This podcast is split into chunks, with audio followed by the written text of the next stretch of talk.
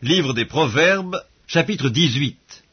Celui qui se tient à l'écart cherche ce qui lui plaît, il s'irrite contre tout ce qui est sage. Ce n'est pas à l'intelligence que l'insensé prend plaisir, c'est à la manifestation de ses pensées. Quand vient le méchant, vient aussi le mépris, et avec la honte vient l'opprobre. Les paroles de la bouche d'un homme sont des eaux profondes, la source de la sagesse est un torrent qui jaillit. Il n'est pas bon d'avoir égard à la personne du méchant pour faire tort au juste dans le jugement. Les lèvres de l'insensé se mêlent aux querelles, et sa bouche provoque les coups. La bouche de l'insensé cause sa ruine, et ses lèvres sont un piège pour son âme. Les paroles du rapporteur sont comme des friandises, elles descendent jusqu'au fond des entrailles.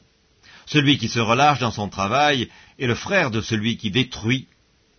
Le nom de l'Éternel est une tour forte, le juste s'y réfugie et se trouve en sûreté. La fortune est pour le riche une ville forte, dans son imagination c'est une haute muraille.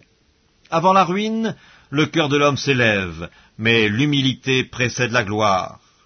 Celui qui répond avant d'avoir écouté fait un acte de folie et s'attire la confusion. L'esprit de l'homme le soutient dans la maladie, mais l'esprit abattu, qui le relèvera un cœur intelligent acquiert la science, et l'oreille des sages cherche la science. Les présents d'un homme lui élargissent la voix et lui donnent accès auprès des grands. Le premier qui parle dans sa cause paraît juste, vient sa partie adverse et on l'examine. Le sort fait cesser les contestations et décide entre les puissants. Des frères sont plus intraitables qu'une ville forte, et leurs querelles sont comme les verrous d'un palais. C'est du fruit de sa bouche que l'homme rassasie son corps, c'est du produit de ses lèvres qu'il se rassasie. La mort et la vie sont au pouvoir de la langue, quiconque l'aime en mangera les fruits.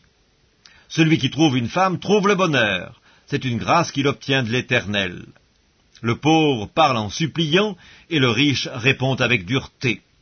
Celui qui a beaucoup d'amis les a pour son malheur, mais il est tel ami plus attaché qu'un frère.